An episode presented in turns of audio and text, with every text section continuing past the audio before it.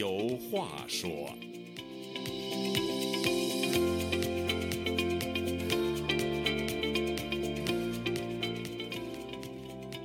听众朋友，大家好，欢迎您再次来到《周家有话说》这个栏目，我是主持人家园。中国的语言文化真是变化多端、高深莫测。比如，我就看过一份考外国人中文水平的一个试题，说天气太热，能穿多少穿多少；天气寒冷，能穿多少穿多少。您听出来了吧？同样是能穿多少穿多少，但是在不同的前提下，其含义是截然不同的。另外，汉语中还有很多成语，人们为了取笑或者其他的目的呢，将成语中的多音字替换一下，虽然发音一样，但内涵已经大不相同。人们这样做的目的呢，除了博得受众的眼球，更是内心的一种表达。这样做的效果往往会出人意料。比如以逸待劳，这里的“逸”呢是疫情的“疫”，“劳”呢是牢房的“牢”。本来呢，“以逸待劳”这个成语是指在战争中做好充分准备，养精蓄锐，等疲乏的敌人进攻时呢，给予迎头痛击。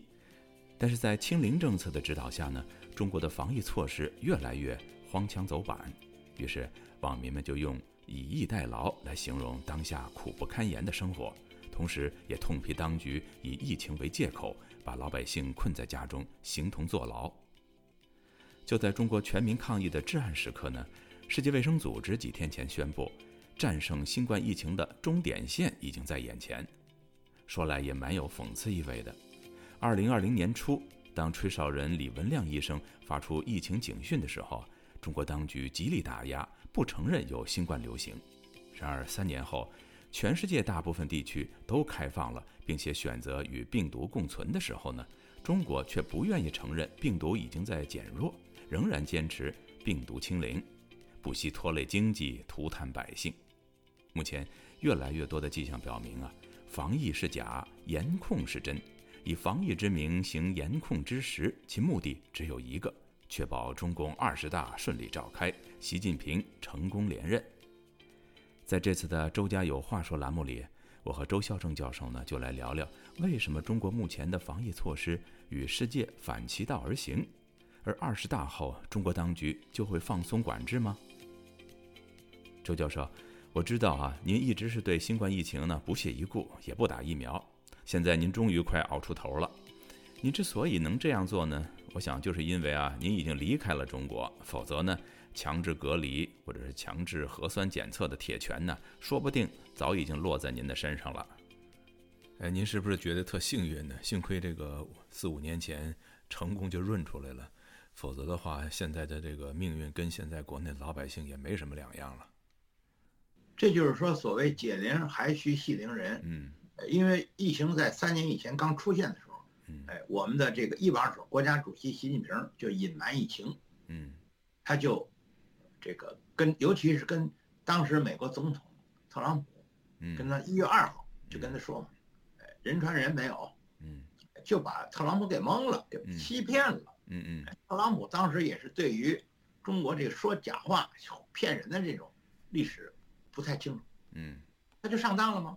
对对，所以说这个病毒本来就是中国有责任，有责任之后你发现了传染病，你赶快就所谓的防治吧。嗯，他他不承认，嗯，他给你隐瞒疫情，还把人家说实话的什么李文亮什么的都给人家变相的给人家整人家。嗯，所以说这个这这说到李文亮，也想起来现在在网上很多人在在议论哈，就说的三年前，呃，李文亮医生呢发出了一个警告，呃，说。大家要警惕这个有有一个传染病，大家还不知道特别厉害有多厉害，只是说警告大家有这传染病流行。那中国方面就出来打压这样的声音，然后告诫告诫呃李文亮。然后那个，但是三年以后呢，呃，这这个疫情全世界都在消消弭消亡了，哎，他反正自己说的疫情并没有亡，并没有走啊，而且是只要有我们就要封零封城啊，叫清零。所以这形成了一个非常大的一种反差，这种反差是很多人认为是很荒诞的、荒唐的。对，嗯，我叫四荒嘛，荒唐、荒诞、荒谬、荒芜嘛。对，呃，弄得现在这个很多人，你看啊，前一段就是这这近一个多月以来吧，就是尤其是这个，在这个贵州啊，只要是任何一个地方吧，也不一定是贵州，任何一个地方只要是有，那当地好像似乎当地的那些官员把这个，呃，这个封城啊、管控啊，呃，作为一个政治表态的这样一种方式，就是你如果对清零呃不彻底的话，好像你这个这个政治态度不明确，呃，其实。一段时间以来，呃，李克强不是也到处跑吗？但是李克强，你看他去哪儿，他都不戴口罩的，而且他是抓经济，他因为非常知道，这个你清零和这个发展经济，这是一对儿对立的矛盾。你你只要是清零，动态清零也好，或者是封城也好，那你经济肯定发展不好。可是呢，你要是发展不好经济，你这国家的经济没有了，你没钱了，你什么事儿也办不成了。但是呢，因为这个清零呢是习近平提出的。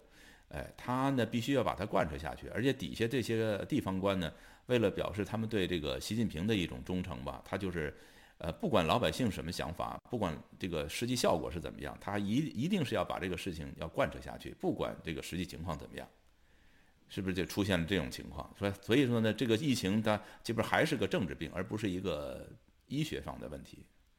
对，所以我不说了吗？人家世界卫生组织出现了。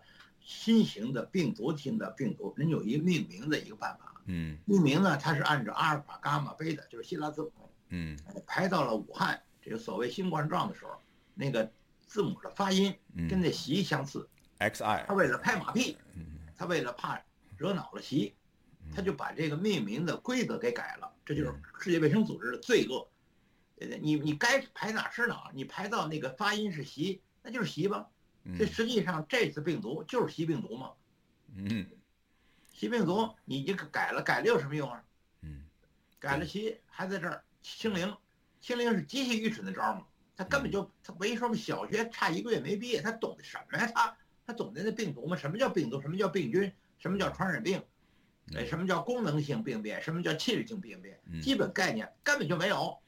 但是你不懂没关系啊，但有懂的，可是他又不用那些有懂的，他不可能用有懂，他是武德良开店，武德良开店怕比他自己高，嗯，所以我也我就跟那些老干部讲嘛，说你们要用人，他说用人用人的一个原则就是任人唯贤，嗯，完老干部跟我说，任人唯贤的前提是任人唯亲，嗯，不亲怎么知道贤？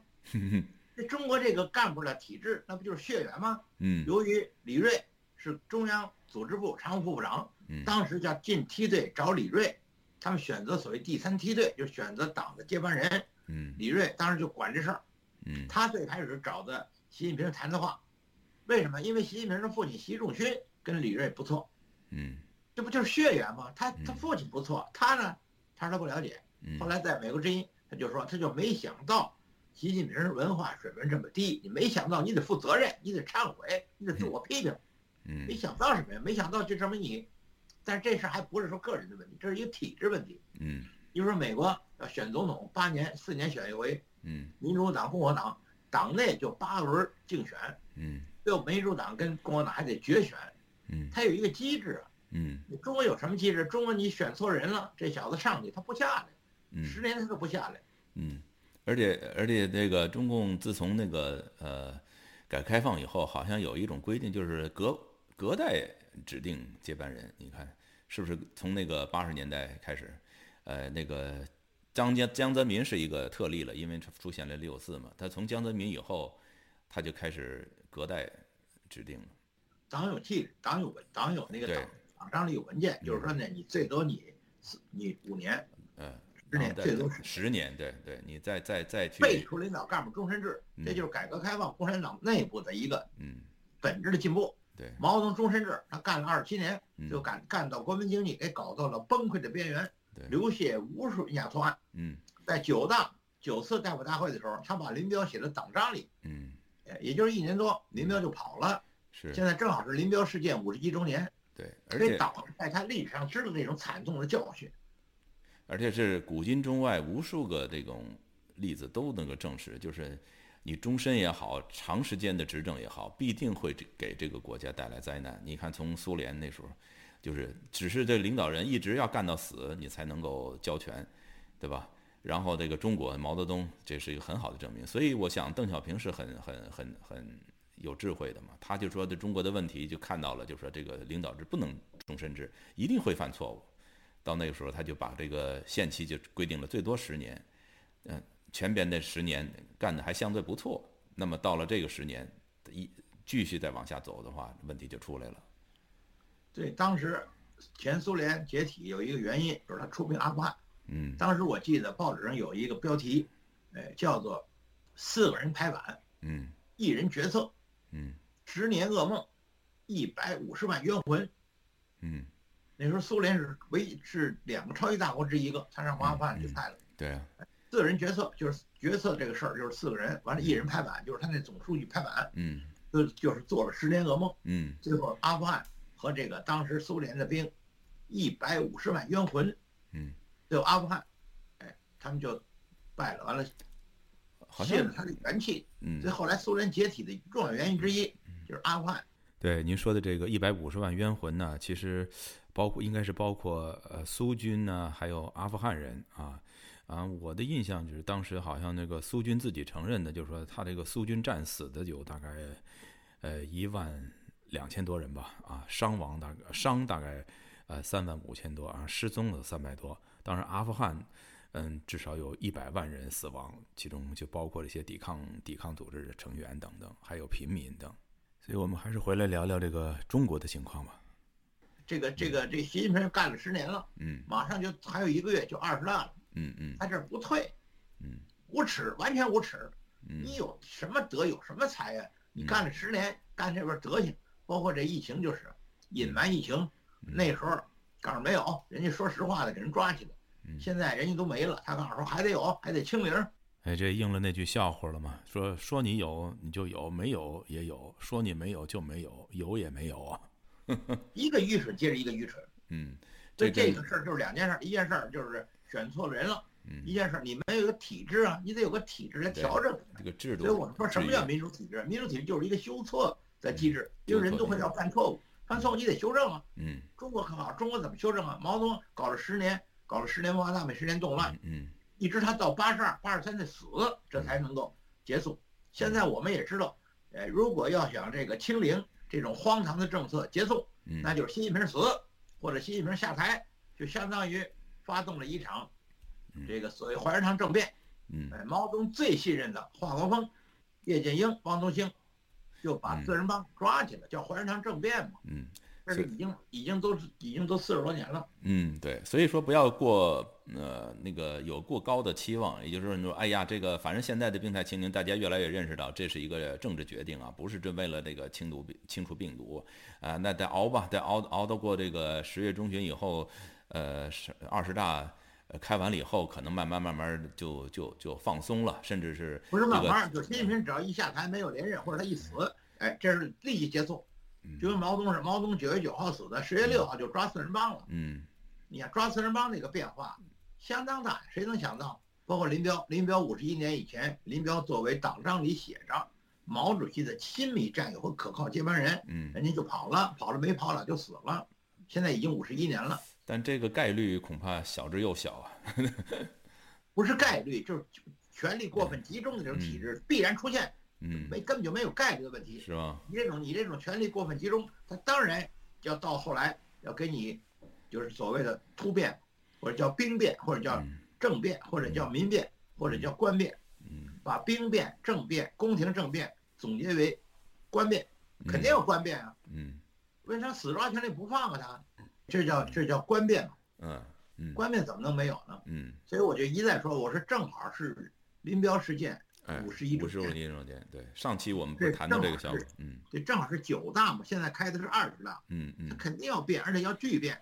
嗯。关键是我们有了巨变之后，我们得吸取教训，别老巨变了，缓慢的变呢。但是问题是战在中叫改，这这中国人他不吸取这个教训呢，这个四十年以后他又是中国共产党，是嗯。中央党中央他不吸取这教训，嗯。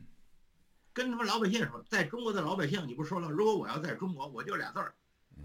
哎，第一个字儿就是躺平，嗯。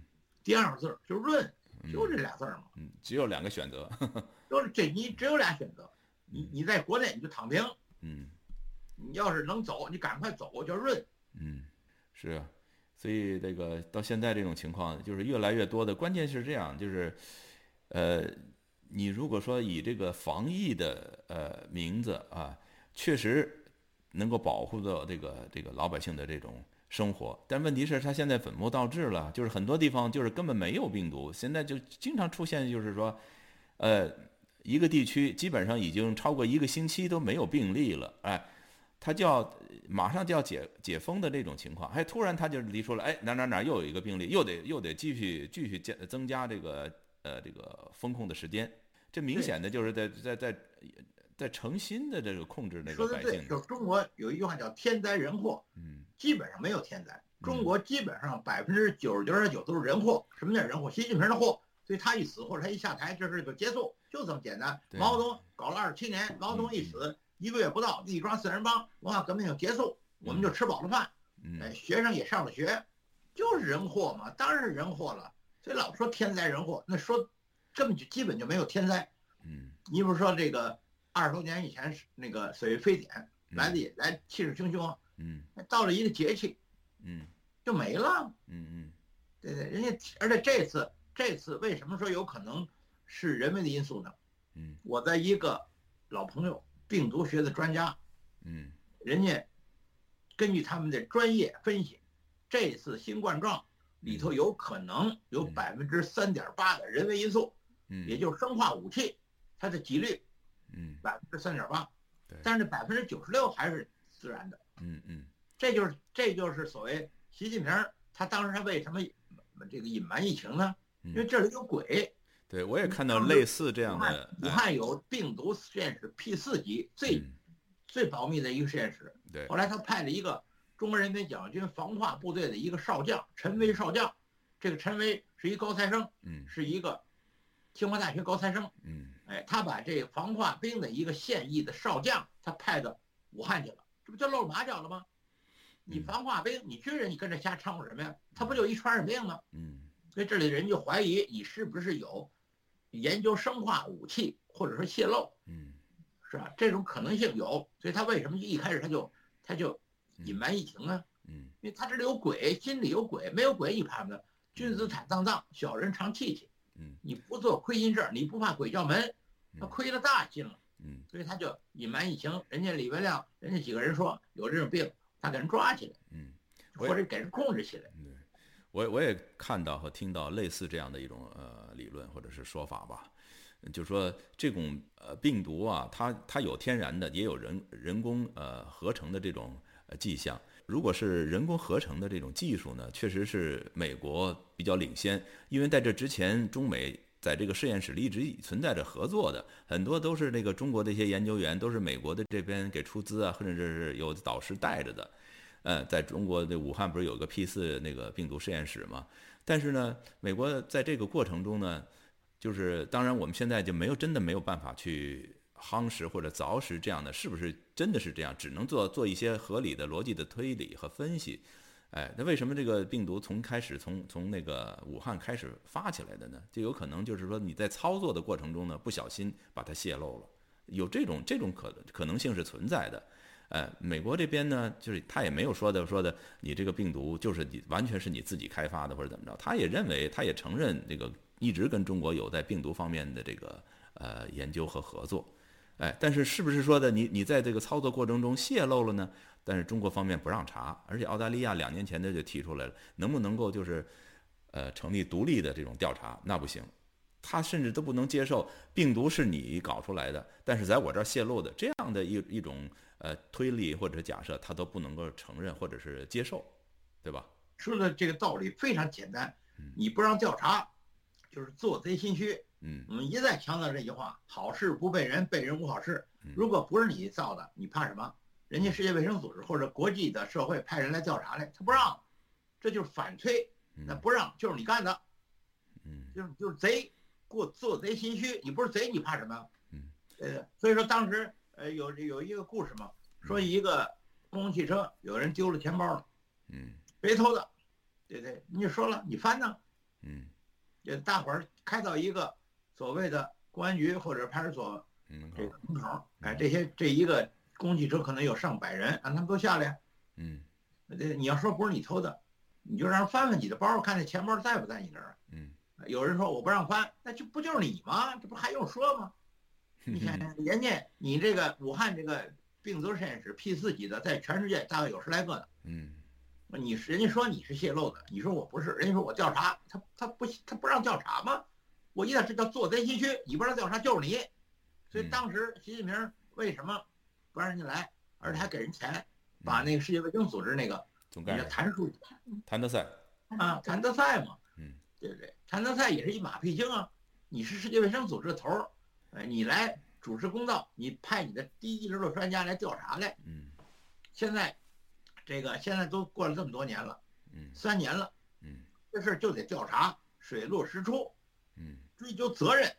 是，呃，不过呃，这个两三年过去了哈，这个呃，基本上呃，可以说这个全世界这么的一个全世界全球范围这么一个灾难，呃，正在画上句号。但是呢，它的这个这个影响却在中国始终不能退却啊。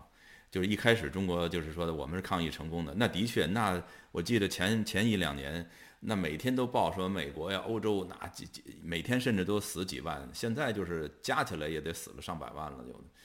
当然我们自己你看没有什么重呃病这个确诊的病例，然后更没有什么死亡的病例，特别引以为傲。然后说的你们为什么不抄我们的作业？结果人家还真的是没抄，包括你这个亚洲国家韩国呀。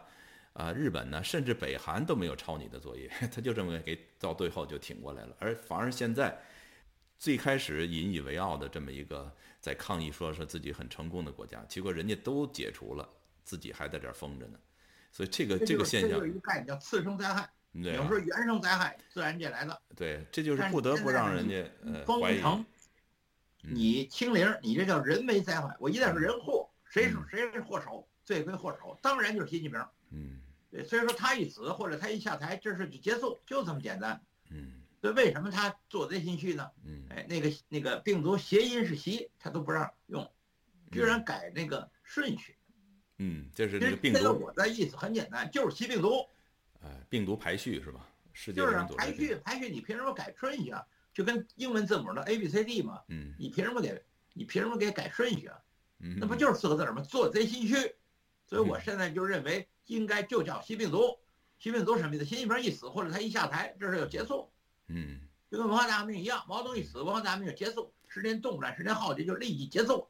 哎，老百姓普遍的吃饱了，学龄学龄的儿童或者学龄的学生也上学了，嗯，就这么简单。那可不可以反推？如果他不下去，还在台上，那这个呃中国的管控就不会停止呢？